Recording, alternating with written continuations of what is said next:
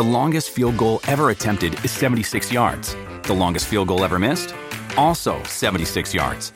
Why bring this up? Because knowing your limits matters, both when you're kicking a field goal and when you gamble. Betting more than you're comfortable with is like trying a 70 yard field goal. It probably won't go well. So set a limit when you gamble and stick to it. Want more helpful tips like this? Go to keepitfunohio.com for games, quizzes, and lots of ways to keep your gambling from getting out of hand.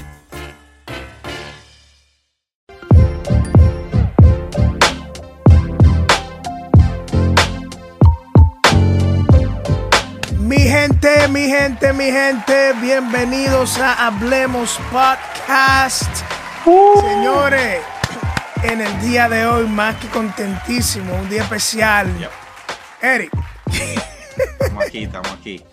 Oye, esta serie está quemando, lo sabemos, lo sabemos, pero todavía no se ha terminado el fuego. Ahora es que empieza el verdadero fuego. bueno, en el día de hoy, señores, capítulo 4 Ay, de esta serie que, que ha tenido su éxito, señores. Estamos contentísimos por la respuesta de, Exacto, de la exacto. gente, de, lo- de los comentarios, de lo, de lo que han dicho, cómo se ha identificado la gente en toda Latinoamérica y el mundo con estos eh, temas polémicos, pero necesarios, que son necesarios, Exacto. cosas que se necesitan de hablar. Y en el día de hoy ha llegado el tema que todo el mundo ha estado pidiendo, ha estado aclamando.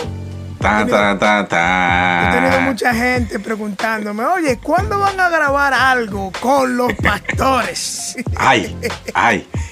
Y en esta ocasión, señores, capítulo 4, desahogo, lo que calla Nada. un pastor. Nada más y nada menos con.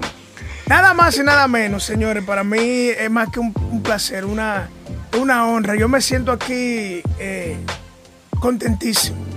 Eh, aparte de que amigo de la familia, lo considero como un mentor, una persona que yo puedo llamar a cualquier momento y hacerle cualquier tipo de pregunta. Eh, ahora mismo establecido en la ciudad de Nueva York, fundador y líder del Ministerio Alianza de Pastores en la ciudad. Y hace, hace alrededor de 10 años eh, estableció y empezó un ministerio con su familia, la cual en el día de hoy se llama Ministerio Familia de Fe. Iglesia de Nueva York que está haciendo estragos, señor. Señores, Ramón Lorenzo aquí en la casa. Y gente.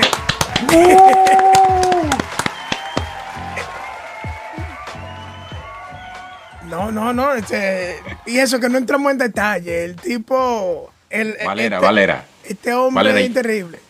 Yo hasta una camisa me puse, tú me entiendes, como es un pastor que vamos a hablar hoy, tú me entiendes. No, varón, tú me estás haciendo sentir a mí como que yo estoy en la carne. Ten la con- carne, con camisa.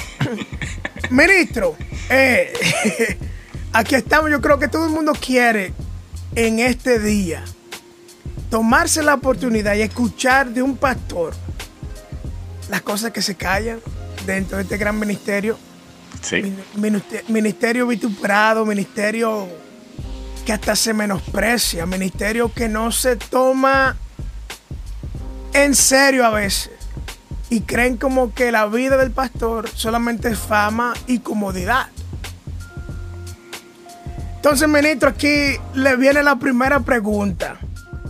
¿Qué usted ha podido aprender de las malas experiencias dentro de este ministerio pastoral? Aleluya. Bueno, primero, antes que todo, un saludo, Moisés, eh, a tu compañero y a todos los que están siguiendo eh, esta, esta programación, podemos decir, ¿verdad? Así que Sí. Claro que Dios sí. los bendiga a todos. Eh, para mí es un gran placer también poder compartir con ustedes en esta hora. Eh, bueno, Moisés, eh, cada persona aquí llamado al ministerio debe estar preparado para eh, pasar malas experiencias y buenas experiencias. Bueno, Ahora bien, cuando, cuando tú tienes una meta fija, o sea, hacia dónde te dirige, ¿verdad? Eh, tú vas a sacar siempre de las malas experiencias lo mejor para seguir impulsándote hacia tu meta. Si tú te llevas de las malas experiencias, no vas a poder llegar a donde Dios quiere llevarte. Entonces, Wow. lo que tiene, cada vez que pasa por un proceso difícil en el ministerio, tienes que reflexionar, sentarte, analizarte y analizar la situación ¿verdad? Para sacar de eso lo mejor. Porque es que vamos a tener siempre dificultades en este camino y en este ministerio. Wow, es terrible. Todo, el tiempo. todo el tiempo. O sea, que sea que la gente a veces como que no respeta este, estas cosas. Y, mucha gente que inmediatamente tienen una mala experiencia, lo primero que hacen es soltar la toalla. Se hace tan fácil rendirse. Son israelitas, son israelitas. en este ministerio, ¿qué tan fácil es rendirse? Bueno, Moisés, eh, todo va a depender, eh, ¿verdad? Eh, depende de cuán seguro tú estás de que has sido llamado a un ministerio. Uh. Cuando tú estás seguro de que Dios te está llamando, por eso es que de, desde que tú sientes algo en tu corazón con respecto a un llamado, lo que tienes que comenzar a, conversar con Dios para estar seguro de que es Dios que te está llamando, no la emoción, no de que tú viste a alguien, no porque alguien está haciendo. Mm. ¿verdad? Sino tiene que, eh, tener esa relación tan personal con Dios, de manera que Él te demuestre que sí te está llamando a ese ministerio. esto eso te va a ayudar cuando tú estés convencido de que Dios te ha puesto eso, a, no rendirte por más que pase en el camino. Siempre tú vas a depender de Dios y Dios siempre va a estar ahí para ayudarte. Pastor, en este día me, gustaría hacerle la siguiente pregunta y es, usted sabe que en el pueblo cristiano, en la iglesia, hay mucha, mucho trabajo y reconociendo el gran trabajo que hacen los pastores, son los que más trabajan dentro de la iglesia. Es decir, porque están, son por así decirlo, o son los responsables, son los que le dan la cara a la iglesia. Y de verdad que el pueblo, eh, me gustaría saber o qué usted cree sobre esto, porque sabemos que el, el pastor trabaja 24 horas. 24 horas. Eso no es de que, el pastor dice que no, no, es que estoy durmiendo, no, no. Al pastor si está, si está hasta durmiendo, tienen que levantarlo para darle la, la, pregunta. Entonces, pero yo me lo encuentro, me encuentro es un poco injusto. ¿Sí? Porque el pueblo también puede adaptarse al horario, a un horario de un pastor. Pero mi pregunta es, ¿cree, que usted, ¿cree usted que un pastor debe de trabajar por horario? Eh, lamentablemente no, no se puede. Eh, uh. Hay pastores que tú sabes que ejercen el, el trabajo pastoral junto con el trabajo secular. Y eso también es un problema, ¿verdad? yo, diría que cuando uno no se enfoca al llamado a pastoral, porque este es un trabajo, es un trabajo muy, muy, muy pesado. La gente piensa que si, el, pastor duerme eh, dos horas más es un aragán. No, no es un aragán.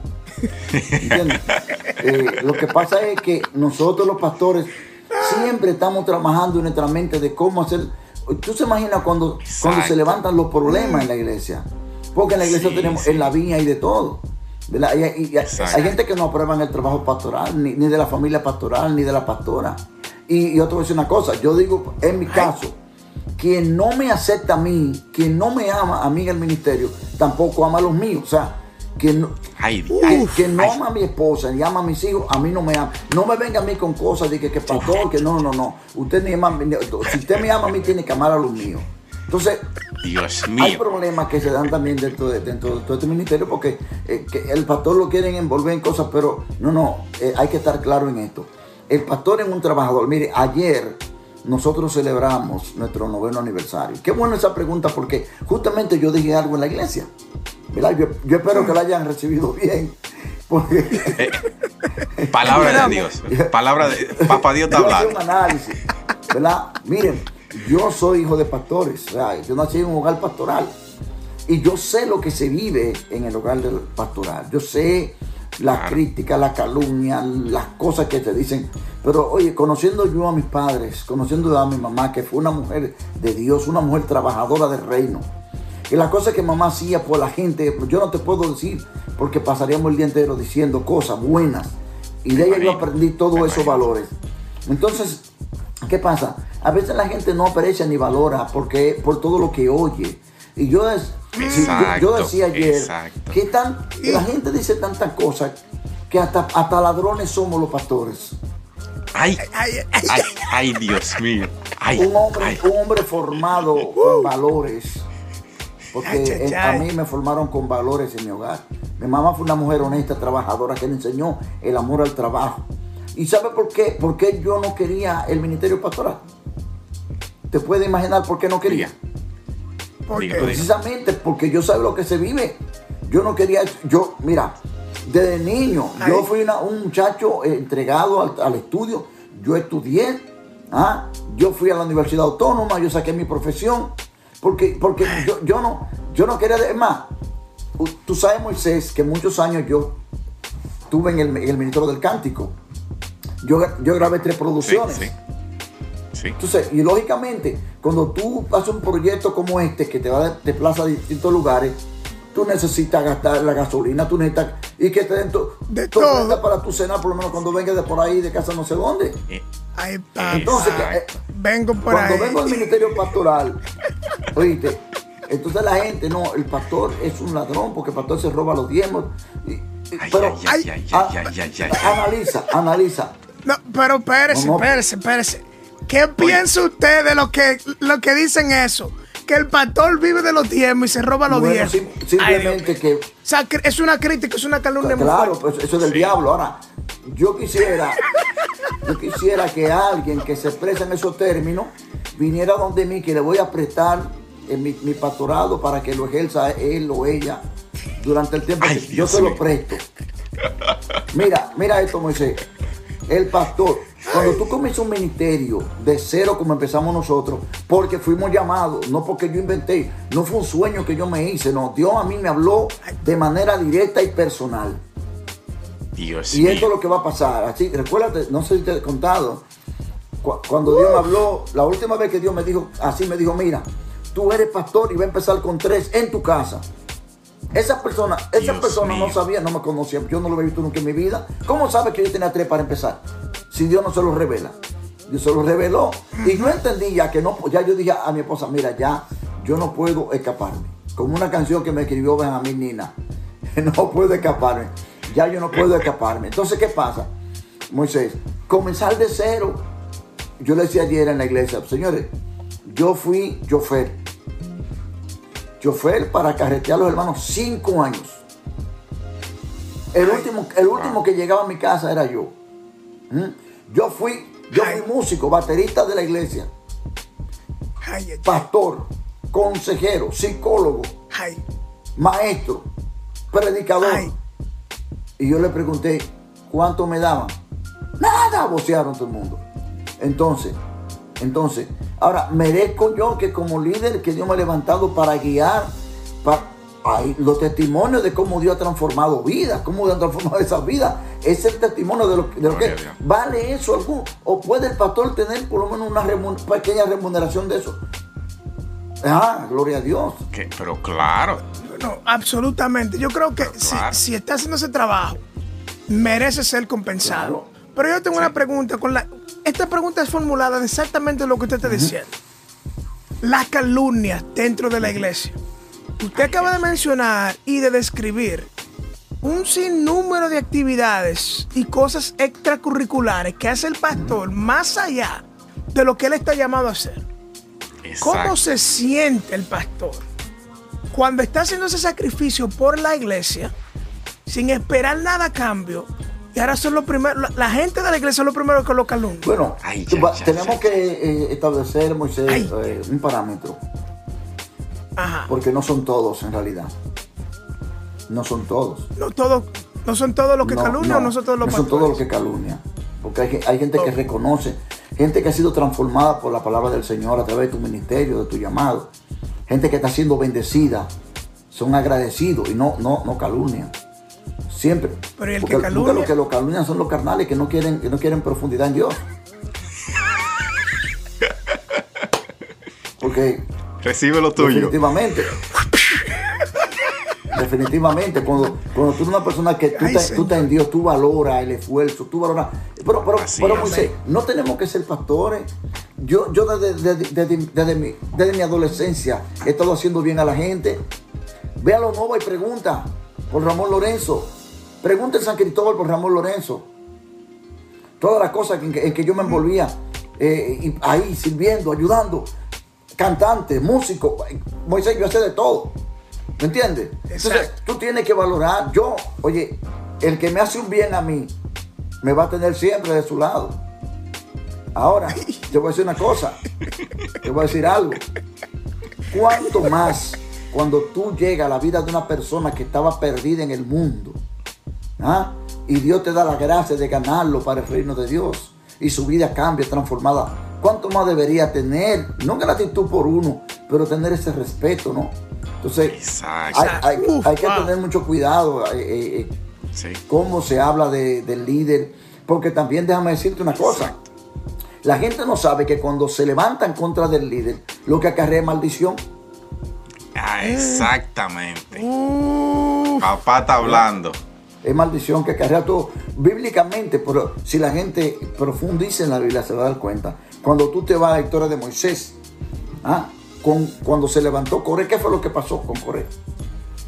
Se lo tragó ah, la. Ah, y, lo, y, y, todo lo que él envenenó, porque lo, lo, lo que tienen el espíritu de Coré son los que calcomen y comienzan a hablar. Ay, ay, ay, ay, ay, ay, ay, ay. Y, y comienzan a envenenar a la gente, ¿no? Porque este pastor, todo, eh, él hace lo que le gana, el diezmo, él, él, hace lo que quiere. No, yo, yo, vengan a ver cuánto es la renta, cuánto es los servicios para operar un ministerio. Ah, cuando no tenemos un lugar, un lugar propio, que nadie nos regaló nada, entre todos. Yo le digo a la gente, mire, esto es entre todos. Porque primero mi familia debe ser ejemplo. Y le doy gloria a Dios que mis hijos no se levantaron cuando nosotros éramos pastores. Gloria a Dios. Levanto mi mano. ¿Sabes por qué? Porque hasta dicen que los hijos son de, eh, eh, con, el, con los diezmos y con los, lo Con los diezmos y con la ofrenda. No, mis, mis hijos estudiaron en la universidad aquí en Nueva York y nosotros la pagamos, gloria a Dios, sin ser pastores. Ahora ellos son profesionales y son los primeros que aportan para el ministerio. Gloria a Dios. Gloria a Dios. Gloria a Dios. Oh. Terrible. Sí, eso, es terrible. De, verdad que lo, dijimos. Este tema va a arder. Va a arder. Y es que se, necesita, se necesita, Moisés, se necesita que el pueblo escuche lo que los pastores sienten, eh, lo que los pastores pasan, porque sabemos que es un llamado de parte de Dios. No es que una persona está por estar o por buscar cámaras, sino de que es un llamado de parte del Señor. Pero seguimos, seguimos en esto y, y me, me, surge la siguiente pregunta en todo este ámbito, y sabemos que es así, pero ¿le han traicionado? Sabemos que esto es un sí, eso es un sí. Pero es para que, para que el pueblo escuche. para que Mira, señores. Vete suave. la traición es un flagelo que desde mucho tiempo viene caminando porque es, es parte de la debilidad del pecado, es del, del pecado. Así eh, el ejemplo más eh, fuerte que tenemos de la traición, bueno, del Nuevo Testamento, para que Jesús tenía un equipo de doce. Y en ello había un traidor. Pero la traición de Judas no era por envidia a Jesús ni por querer tener posición. Fíjense. La traición vino por la avaricia. Es un pecado, la avaricia. que los que son ávaros son capaces de traicionar a quien sea. Por interés. por interés. Por interés. ¿Y cómo se protege usted eh, de, de este de este, ¿cómo decirlo? De este momento en el cual usted se siente traicionado, porque sabemos, somos humanos, estamos, eh, estamos viviendo aquí, somos, tenemos sentimientos y nuestra familia puede, eh, su familia en ese caso puede ser afectada de, una traición que le estén haciendo. ¿Cómo usted, qué usted hace para no verse? Mira, es, es, es, es sumamente difícil, porque en todo el ámbito ministerial en que uno se desenvuelve, debe estar orando al Señor para que Dios nos cubra. ¿Me entiendes? Porque no estamos escapos de que alguien se levante por envidia, por celos, por celos ministeriales, ¿verdad? Porque ¿por qué él y no yo? ¿Tú entiendes? Entonces, eso siempre, yo en, mi, carrera de más de 50 años de servicio, eh, he pasado muchas veces por situaciones como esa. ¿Me entiendes? Porque hay gente que no soportan que eres tú. Bueno, señores, es que Dios me llamó y me dio esa gracia. Yo nací con, Dios me dio eso a mí. eso vino en mi paquete. Pues, hay, hay, hay, personas que Dios nos, llama nos ha dado una gracia. La gracia que yo más fuerte que, que siento que Dios me dio es la conexión. He sido una persona que toda la vida he sido un conector, he conectado con la gente con, eh, a todos los niveles. Y, la gente me con un aprecio que yo digo, pero yo no sé si soy, pero es Dios. Entonces, eso se llama favor. El favor, de Dios. Cuando era la música, Moisés, de que yo era un adolescente, yo comencé a ver con música. Y en San Cristóbal, tú sabes, eh, eh, Dios me dio esa gracia. Yo le cuento a ustedes cosas que, pasaban, que nadie tenía esa gracia en, en aquellos tiempos, ¿verdad? Y me buscaban a mí para ser director de, grandes eventos de música. ¿Y por qué no buscaban? No, porque aquel sabe más que no, no, pues me buscaban a mí. Gloria a Dios. Entonces, eso provoca celo y envidia. y, termina en traición. Una cosa, usted ha mencionado varias veces la familia.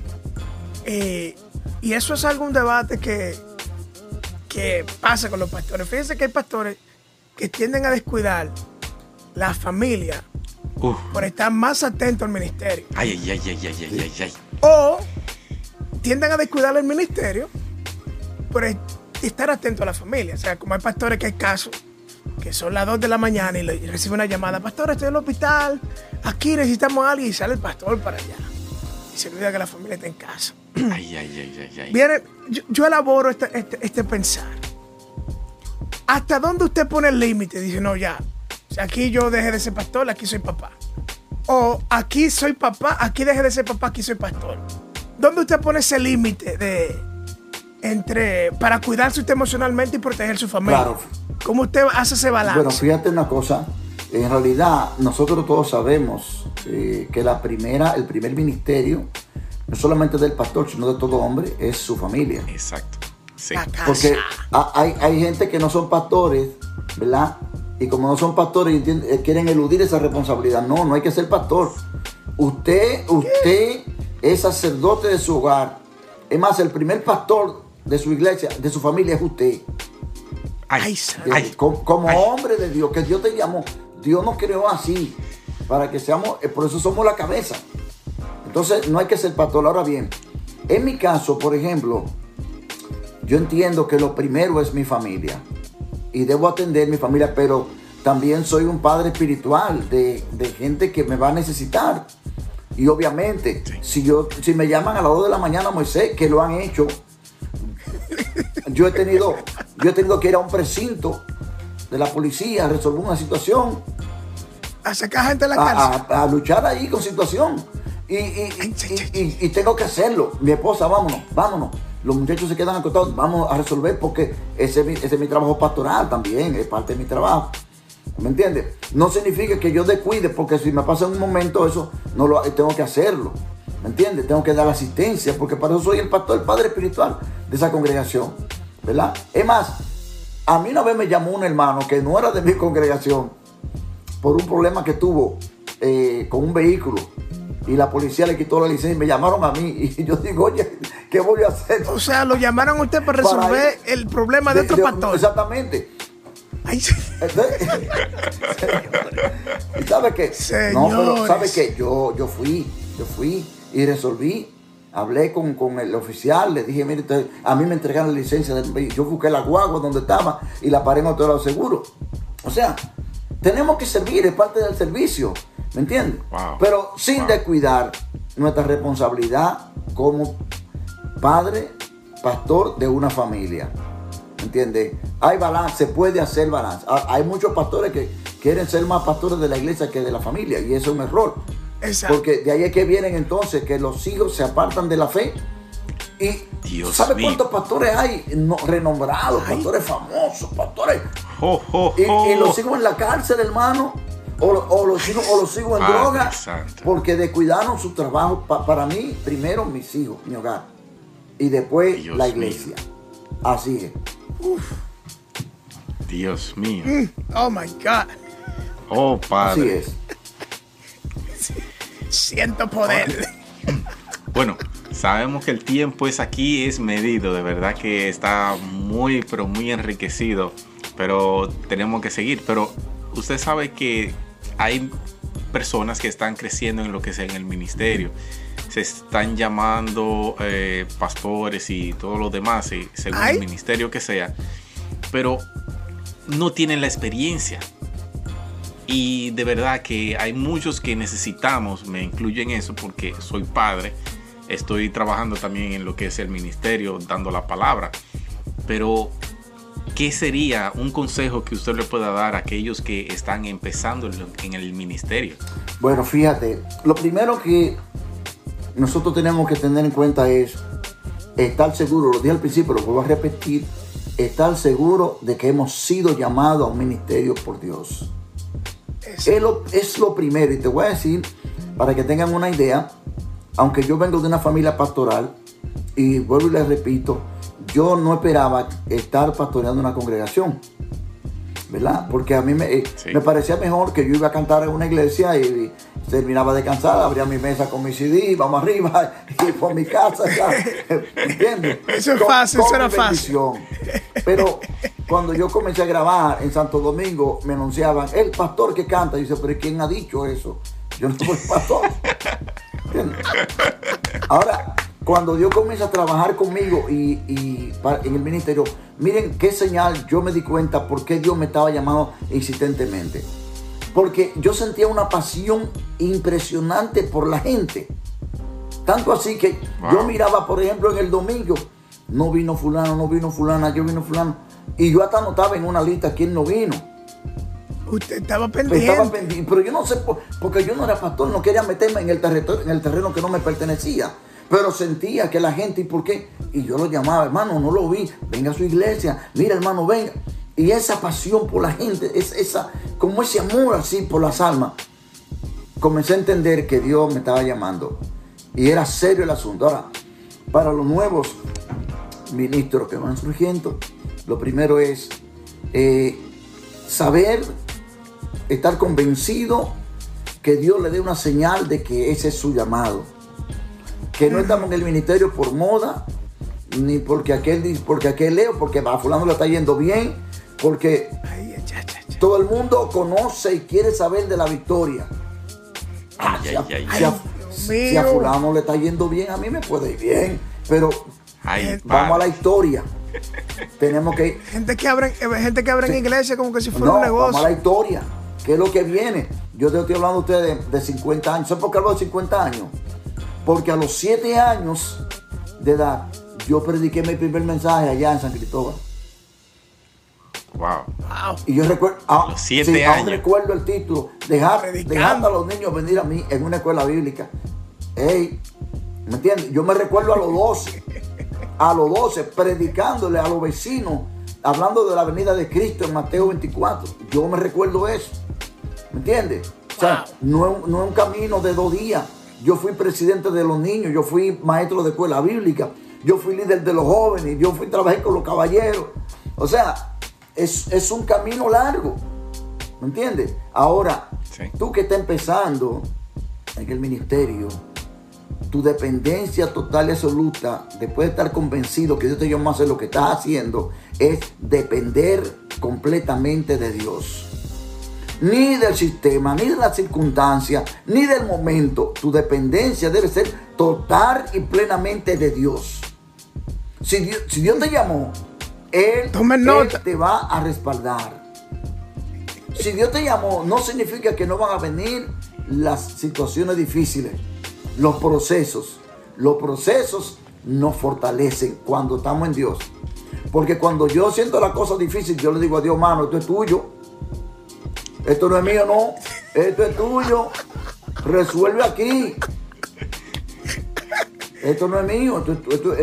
Y yo digo a mi familia, ¿saben qué? Esa iglesia no es de nosotros. Eso es de Dios. Así es. No dejemos que nos mate la situación. No, no, no. Dios resuelve. ¿Me entiendes? Pongo orden.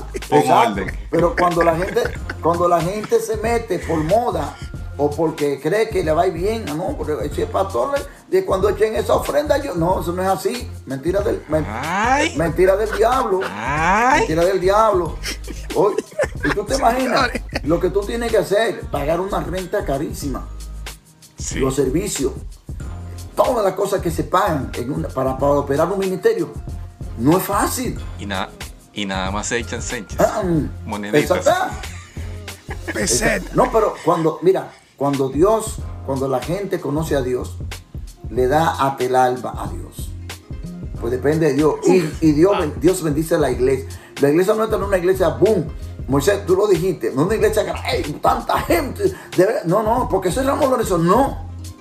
Es la gracia y el favor de Dios que está en familia de fe. Y tú sabes, la, tú sabes las cosas que han pasado en familias de fe, que no han pasado en otros lugares. Y te lo digo de esta forma. Cuando inauguramos el día 20 de enero del 2013 esta congregación, alguien me paró en el pasillo y me dijo una palabra. Declaro sobre ti que pastores que tienen 20 años y 30 años pastoreando aquí van a venir a preguntar cómo es que tú lo has logrado. Y yo le dije, lo recibo solamente, lo recibo. Y yo te voy a decir una cosa, la gloria sea para Dios, siempre a Dios, que nos llamó a este santo ministerio. Que la cosa que nosotros hemos visto aquí, hermano, solamente Dios la puede hacer cuando tú dependes de Dios. Amén, amén. Lo hemos visto, Moisés, tú sabes la historia, muchas cosas buenas y cosas notables. Familia de fe en Nueva York es familia Muchas fam- lágrimas. Sí, no, pero no, no hablemos de eso, Moisés, porque si nos metemos ahí, mal, No, no podemos, no podemos agregarle. No dañamos podemos el asunto. No nos podemos. Vamos a dejarlo ahí. Lo No. que, lo que calla señor. un pastor. Señores. Bueno. Señores. Es- eso, eso es bueno. Señores. Mira, el pastor calla muchas cosas por, eh, por muchas razones. Por muchas razones. Porque hay situaciones que se levantan dentro del ministerio que uno tiene, Sí. te- tiene que callarla por, por- para, para mantener la sanidad espiritual de la iglesia y emocional. Exacto. Wow. ¿Entiendes? Y a veces hay cosas que uno. Miren, hay situaciones que se levantan en las iglesias. Que la gente están quemando, hermano, ahí, tú sabes, pero para guardar, tú tienes que mantener, oh, Señor, ten misericordia. Ora tú, Señor. Ora tú, Señor. Porque si nos ponemos a hablar, Bien. hacemos una, un- una división y echamos a perder todo. Entonces, muchas cosas calla el pastor. Tiene que, tiene que, tiene que callarla. Tiene que callarla. Llevarlo a la tumba. Definitivamente. Llevarlo a la Definitivamente. No, eh, señores, esto no- eh, aquí no hay desperdicio. Esto no hubo desperdicio, señores. Nosotros estamos mucho más que contentos. Yo creo que nosotros pudimos terminar esta pequeña serie de la mejor forma posible. Eh, y más que escucharlo de un, del corazón pastoral que, que otras cosas. Ah, se sufre bastante, se sufre bastante, se sufre bastante. Y se hace a veces difícil porque a veces uno ve a los pastores de uno sufriendo y uno quiere ayudarle, pero es una carga que solamente el pastor puede Claro. llevar. Claro. So, la única forma de poder ayudarlo es llevándolo con oración. O sea, usted ha sido la voz de todo el pastor que va a estar escuchando en todo el planeta Tierra. en todo aquel que escuche este mensaje, que escuche este, este podcast, este, este episodio, se va a sentir sumamente identificado con las palabras que usted ha, ha podido decir. Últimas palabras que usted quiera decir para despedir, dónde lo pueden encontrar, cómo la gente lo puede ubicar y, decir una palabra de exhortación antes de, de irnos. Bueno, bendito sea el Señor. eh, decirle que solamente confiemos y dependamos del Señor. Él nos ha llamado a este ministerio. Van a decir muchas cosas porque aún las redes sociales están llenas de gente que hablan barbaridades del pastorado. Y eh, con razón y sin razón, porque nosotros conocemos que hay muchas cosas, hermano, que andan por ahí. Usted sabe que Sí. hay razones, y, y- y- pero aún así, yo entiendo que Dios me llamó a este ministerio. A mí no me importa lo que haga otro, porque yo voy a dar cuenta de lo que Dios me llamó a hacer. ¿Me entiendes? Yo no, yo no voy a dar cuenta de nadie es, más. Cada es. quien tendrá que darle cuenta a Dios. Uno se justifica. No, pero ¿qué fue? No, no, no. Pero nosotros no podemos poner nuestros oídos en lo que dicen en las redes sociales y lo que la gente habla de otros, que si esto, que si aquello. No, no. Yo solamente cumplo con hacer la voluntad de Dios en lo que Él me ha llamado a hacer y dar el mejor testimonio. Cuidarme y guardarme, ¿verdad? De que el diablo no me engañe, ¿verdad? Y dar un buen testimonio de que soy un verdadero siervo del Señor. Entonces, cuando, cuando baja- vamos en ese, en ese nivel, Dios nos va a respaldar, Dios nos va a bendecir, Dios nos va a exaltar, ¿verdad? y no tenemos que tener ningún temor en el nombre de Jesús. Bueno, eh, como soy su amado hermano, amigo servidor, eh, Ramón Lorenzo, como me llama, ¿verdad? Eh, estamos aquí en la ciudad de Nueva York, Queens, Nueva York, Centro Cristiano Familia de Fe, y pueden encontrarnos en nuestro servicio dominical, Centro Cristiano Familia de Fe. Pueden encontrarlo en Facebook, ahí está nuestro servicio. Y, y gócese con lo que hacemos ahí para gloria del Señor. no, este, Eric, última palabra y nos fuimos. Oye, oye, de verdad que es más que un privilegio el haber tenido a este pastor, a nuestro pastor aquí en la casa. y nada, y nada, y nada, de verdad. Primera vez que tenemos un pastor, pues, oficialmente. Pero oficialmente, pero ya así, de verdad que ha sido un privilegio el tenerlo por acá. Y nada, pueblo, siga obediente a su pastor, siga escuchando las palabras de su pastor, porque los pastores tienen comunión con Dios, hermanos. Y recuerden eso. Al momento de cuando un pastor está tratando de hablar contigo, te está corrigiendo, es porque sabe las consecuencias que pueden venir. Exacto. Así que gracias por su atención a nuestros episodios y así nos despedimos, Moisés. No, mi gente, un saludo. Moisés Valera, Eric Linares y nuestro hermano y amigo pastor, servidor de Cristo, Ramón Lorenzo. Así que nos vemos en la próxima, mi gente. Saludos, bendiciones a todos. Bye bye.